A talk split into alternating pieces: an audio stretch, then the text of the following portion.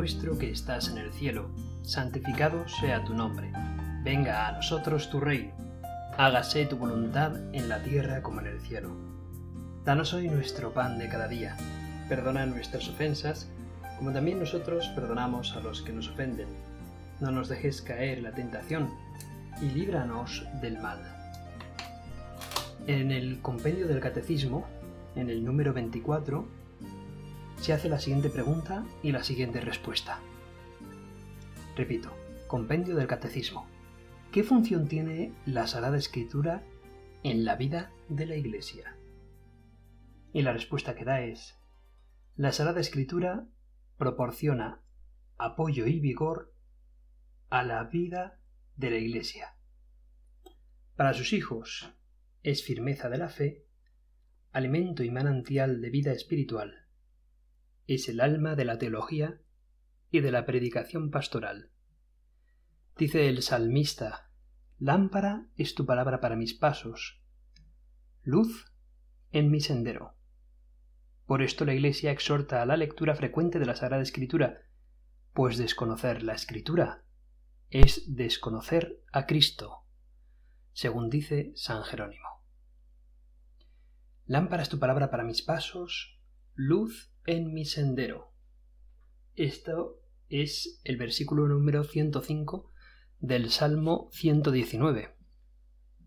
¿Y qué dice este salmo? Bueno, es un salmo de esos que, que se preparan para, para dar un himno de alegría de los judíos que ascienden a Jerusalén, que, van a, a visitar el templo de Dios, el templo de Yahvé, y que por lo tanto están ilusionados de poder llegar allí.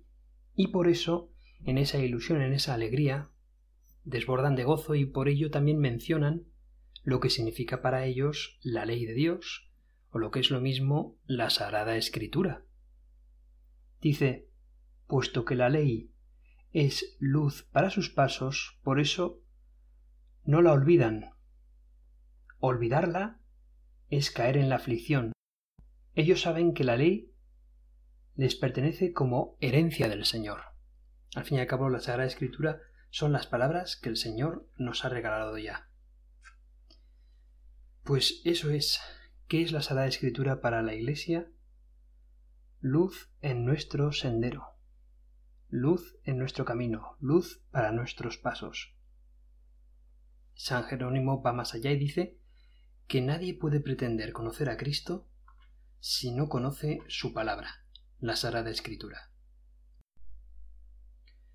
Es por esto mismo que voy a leer una parte, eh, voy a leer el, del libro de Nehemías, que es un libro del Antiguo Testamento, pues una parte que me resulta bastante interesante, que viene muy al hilo de lo que significa la importancia de la Sagrada Escritura para el pueblo judío y consecuentemente también para nosotros los cristianos, el pueblo también elegido a partir del judío.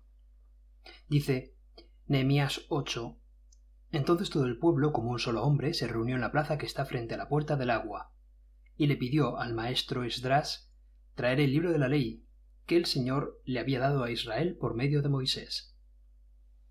Así que el día primero del mes séptimo el sacerdote Esdras llevó la ley ante la asamblea, que estaba compuesta de hombres y mujeres, y de todos los que podían comprender la lectura, y la leyó, en presencia de ellos desde el alba hasta el mediodía en la plaza que está frente a la puerta del agua. Todo el pueblo estaba muy atento a la lectura del libro de la ley. El maestro Esdras se puso de pie sobre una plataforma de madera construida para la ocasión. Esdras, a quien la gente podía ver porque él estaba en un lugar más alto, abrió el libro y todo el pueblo se puso de pie. Entonces Esdras bendijo al Señor, el gran Dios, y todo el pueblo levantando las manos, respondió Amén, Amén. Luego adoraron al Señor inclinándose hasta tocar el suelo con la frente. Los levitas le explicaban la ley al pueblo, que no se movía de su sitio. Ellos leían con claridad el libro de la ley de Dios y lo interpretaban de modo que se comprendiera su lectura. Al oír las palabras de la ley la gente comenzó a llorar. Por eso el gobernador Nehemías, el sacerdote y maestro Esdras, y los levitas que enseñaban al pueblo les dijeron No lloréis, ni os pongáis tristes, porque este día ha sido consagrado al Señor vuestro Dios. Palabra del Señor. Gloria a ti, Señor Jesús. Palabra de Dios te alabamos, Señor, porque en este caso es el Antiguo Testamento y así lo decimos. En esa lectura del Antiguo Testamento nos narra eso con gran emotividad como el pueblo judío ha vuelto del destierro de Babilonia. Podéis imaginaros la situación. Han estado, no sé si eran eh, cerca de 80 años, 70, 80 años, desterrados en Babilonia, con un montón de humillaciones para el pueblo judío porque por no seguir la palabra de Dios había perdido la potestad de estar en la tierra prometida y por eso había sido desterrado a una tierra de infieles, a la tierra de Babilonia, donde les gobernaban aquellos que ni siquiera creían en Yahvé. Y por fin ya después de que Ciro, el persa, mm, conquistase Babilonia, firmase un edicto en el que por fin les dejaba a los judíos que quisieran volver a su tierra, para encontrar pues las ruinas del templo de Salomón. Estaba en ruinas ese templo, tenían que reconstruirlo. Eso supone, pues, por una parte, la alegría de poder volver a su tierra después de esos años de destierro, por otra parte, pues, el contemplar cómo un par de generaciones antes, dos o tres generaciones antes, los mismos judíos, con sus infidelidades de hacia Dios, habían provocado que eso, que el templo estuviese destruido, que todo estuviese eh, hecho polvo. Imaginaos la situación, ¿no? El pueblo judío regresa y entre las ruinas descubren, encuentran los rollos de papel de la ley de Dios, esos rollos que, que son desenrollados por parte de Esdras, el sacerdote, y que son leídos, son leídos para todo el pueblo. Eh, claro, es que el pueblo se pone de pie cuando Esdras comienza a hablarles porque entienden que es la misma palabra de Dios la que les está hablando a ellos y por lo tanto lo reciben de pie en una posición de vigilia, de escucha. Esdras explica al pueblo el contenido de la ley que, bueno, habían olvidado en aquellos años pasados en tierra extraña, en Babilonia. Leyó ese libro sagrado desde el amanecer hasta el mediodía, nos cuenta, y todos están de pie, atentos. El pueblo entero llora es un llanto que se mezcla con la alegría porque han recuperado la ley de Dios, pero también está la tristeza porque habían olvidado esa ley, y eso les había acarreado pues lo que decíamos, el destierro. Cuando nos congregamos nosotros también para participar en la Santa Misa en la Eucaristía, nosotros escuchamos de pie la palabra del Evangelio, en actitud también de vigilia. Y es que estamos escuchando la buena nueva que nos trae el Evangelio. Estamos escuchando los mismos dichos y palabras de Jesucristo. Por lo tanto, hemos de oírlo siempre con una disposición bien atenta, con humildad y sobre todo muy agradecidos de que cristianos anteriores a nosotros hubiesen hecho todo lo posible para hacernos llegar la palabra de Dios. Intacta, depurada de herejías, depurada de, de malas acciones, depurada de contaminaciones que otros quisieran haber puesto en boca de Jesús. Pues nosotros nos ha llegado una palabra de Dios limpia que nos garantiza, pues eso, los mismos dichos y hechos de nuestro Señor Jesucristo.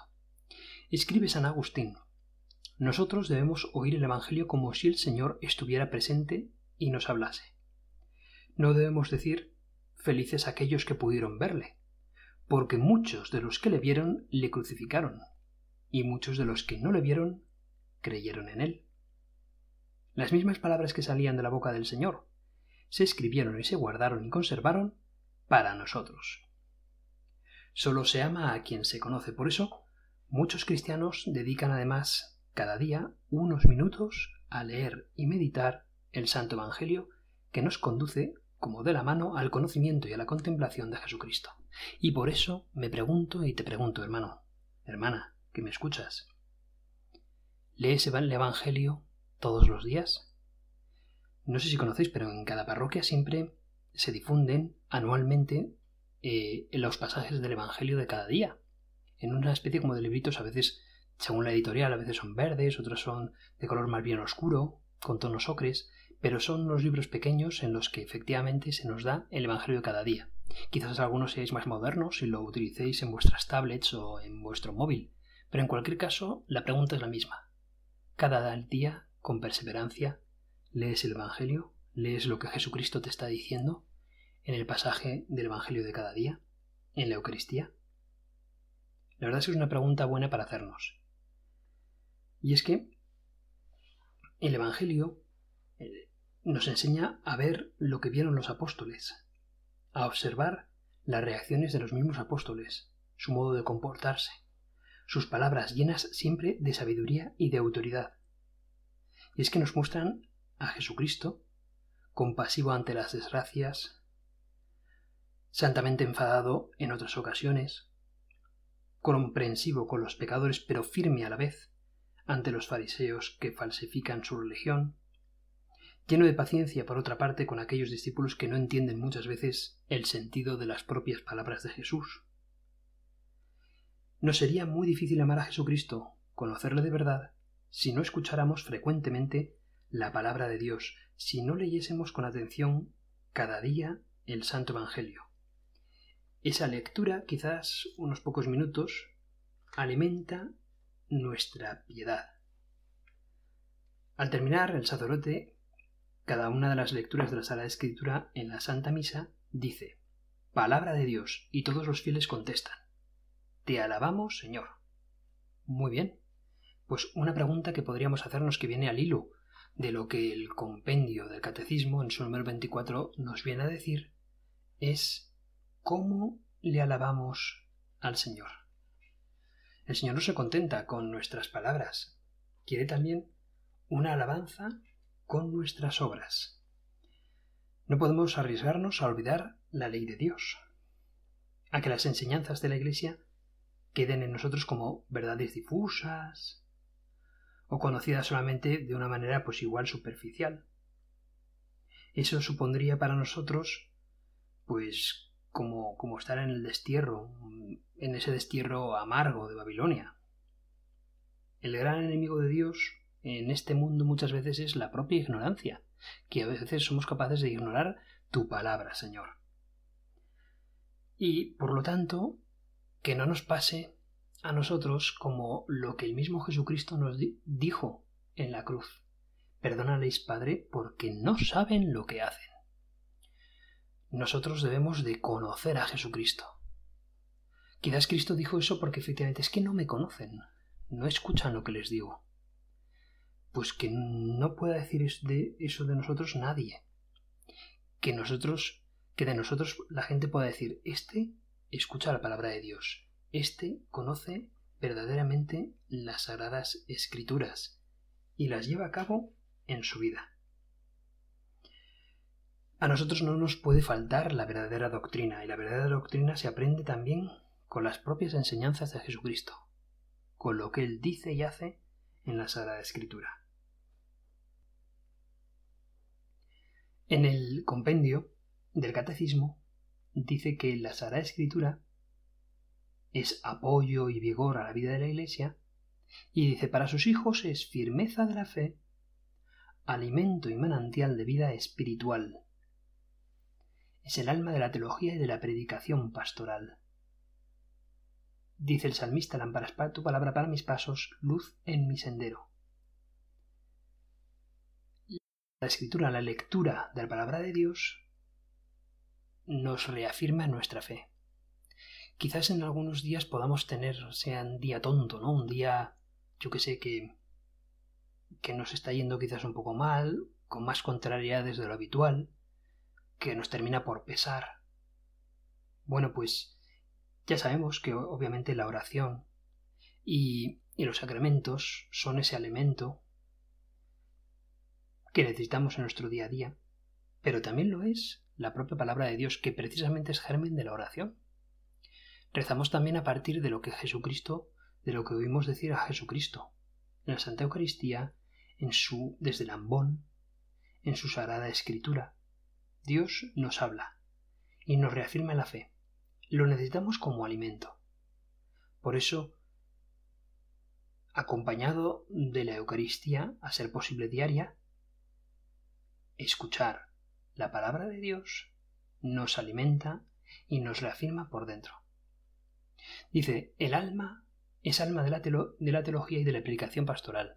¿Qué razón? Yo soy sacerdote y, y en una ocasión, justo cuando empezaba a ser sacerdote, le preguntaba a un sacerdote que tenía más experiencia que yo, le decía, muchas veces no sé muy bien qué predicar.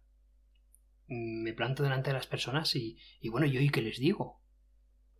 Y ese sacerdote me decía, echa mano de la Sagrada Escritura, echa mano del Evangelio que acabas de, de, que acabas de proclamar, echa mano de la primera lectura o del Salmo que se haya leído en la misa, porque en el fondo poco tenemos que inventar.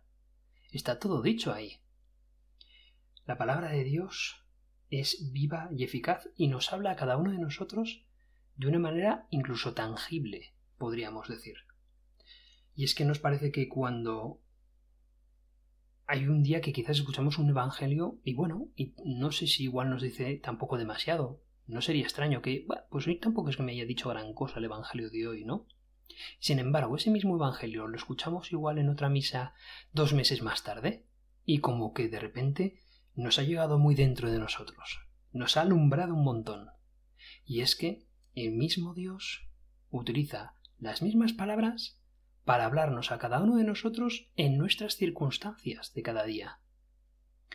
Y porque es viva y eficaz, hace mella en nosotros, nos está hablando, te está hablando a ti, hoy, a ti, en, en las circunstancias en las que estés, te hayas levantado con el pie izquierdo, con el pie derecho, hayas dormido bien o hayas dormido mal, te hayan pasado contrariedades o sin embargo cosas buenas, bonitas en tu día a día. Bueno, pues ahí Dios te está hablando, te está diciendo cosas, y puede que ese mismo Evangelio mañana te diga otras cosas, quizás con un tono diferente, pero segurísimo que te van a ayudar un montón y te van a mostrar también la misericordia de Dios para contigo. Recuerda que la palabra de Dios siempre va a ser una lámpara para tus pasos, va a ser luz en tu caminar, siempre va a alumbrar pues tu propia vida, el camino que tomes. Por lo tanto, bien merece la pena que para conocer a Jesucristo escuchemos lo que Él nos dice a través de su palabra.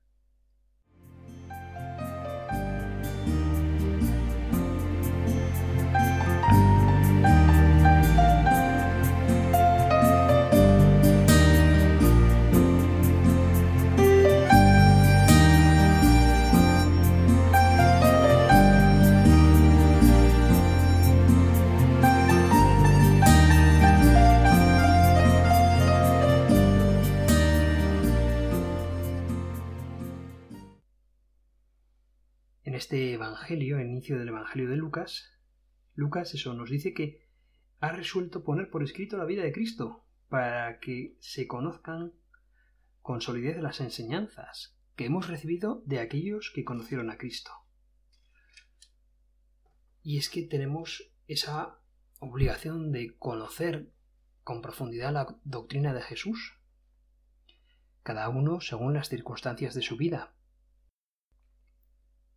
el crecimiento de la fe y de la vida cristiana y más en el contexto adverso que a veces vivimos necesita un esfuerzo positivo y un ejercicio permanente de nuestra propia libertad. Y este esfuerzo comienza por la estima de esa propia fe como lo más importante de nuestra vida. Así nace el interés por conocer y practicar cuanto está contenido en la fe, en Dios y el seguimiento de Cristo, en el contexto complejo y variante de la vida real de cada día.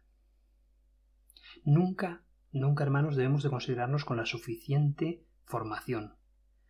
Nunca debemos de conformarnos con el conocimiento que ya tenemos de Jesús o de sus enseñanzas. Si verdaderamente amamos a Cristo y amamos a su persona, realmente amaremos conocerle más y conocer más su doctrina. Y más aún cuando se trata de Jesucristo porque es Dios. Y nunca, nunca, nunca Dios es un tema que se agota. Al contrario, cuanto más se sabe de Dios, más descubrimos lo inmenso que es y más descubrimos lo poco que sabemos de Él y más descubrimos lo mucho que nos ama. Y por lo tanto es una fuente que nunca se agota.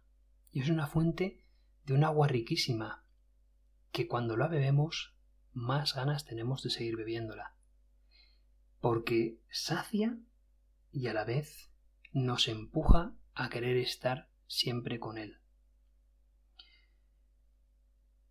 En la vida profesional muchas veces sucede que pues hay médicos, hay arquitectos, hay abogados, hay grandes profesionales y nunca han acabado su carrera.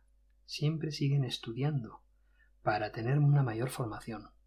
Cuanto más nosotros los cristianos tenemos una carrera preciosa ante nosotros en la que debemos de seguir recorriéndola, escuchando la palabra de Dios y tratando de estudiar cada vez más la doctrina del Señor. Recordemos, hermanos, que la verdadera doctrina necesita ser guiada por el Espíritu Santo, y por eso los obispos católicos, con el Papa a la cabeza, son los que verdaderamente nos dan la garantía de que el Espíritu Santo les guía a la hora de interpretar rectamente la Sagrada Escritura.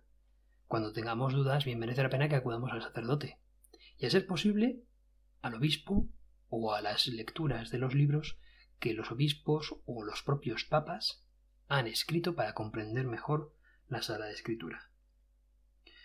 Mm, ahora me viene a la memoria, por ejemplo, los libros que Benedicto XVI escribió sobre, por ejemplo, la infancia de Jesús. Los libros de Jesús de Nazaret, de la infancia de Jesús, de, todo ese conocimiento. Bueno, pues el propio Papa Benedicto XVI mm, fue prefecto de la Congregación para la Doctrina de la Fe y por lo tanto un grandísimo conocedor de las Sagradas Escrituras. Qué bueno es que, oye, si tenemos un libro como ese de la infancia de Jesús de Benedicto XVI cerca, aprovechemos y lo leamos, además de leer la Sagrada Escritura, además de leer los Evangelios, la palabra de Dios. Ya sabemos, hermanos, que también mm, nosotros, por así decirlo, somos instrumentos de Dios. Y así como como por ejemplo el cuchillo para cortar bien, eh, el cuchillo por ejemplo del carnicero para cortar bien la carne para poder ser servida al cliente, pues ese cuchillo hay que afilarlo cada dos por tres. Nosotros, por así decirlo, somos cuchillos que si no se afilan se, se estropean y ya no cortan bien, ya no hacen bien su función. Nosotros debemos dejarnos afilar por Dios, debemos dejarnos que Dios nos instruya con su palabra debemos de formarnos como cristianos para hacer pues una mejor labor, para que nuestra fe sea creciente, para que eh, nuestras inseguridades se, se disipen y sin embargo nuestras seguridades se reafirmen. Qué diferente es cuando nos habla una persona con fe, pero también con buena formación y con gran conocimiento a una persona que tiene fe pero que quizás pues poco puede expresar de esa fe suya porque en realidad poco ha podido estudiar. Qué diferente es. Nosotros no debemos de tener como a veces se ha llamado o mal llamado la fe del carbonero. Bueno, lo creo porque tú lo dices. No, lo creo porque verdaderamente el Señor lo dice, pero también al Señor lo he estudiado, lo he leído y sobre todo le he rezado. Hay una frase de San Juan Crisóstomo que dice eh, frecuentemente la ignorancia es hija de la pereza. Muchas veces si ignoramos es porque a veces nos entra la pereza de querer seguir estudiando o querer seguir leyendo y tratando de comprender lo que Dios nos dice a través de su palabra. Y eso no puede permitirse en nosotros.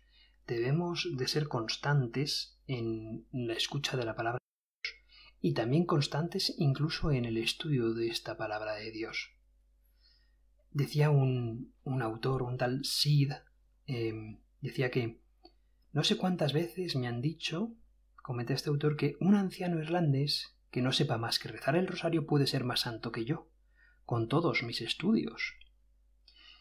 Y dice, es muy posible que así sea, y por su propio bien espero que así sea. No obstante, si el único motivo para hacer tal afirmación es que es el de que sabe menos teología que yo, ese motivo no me convence ni a mí ni a él.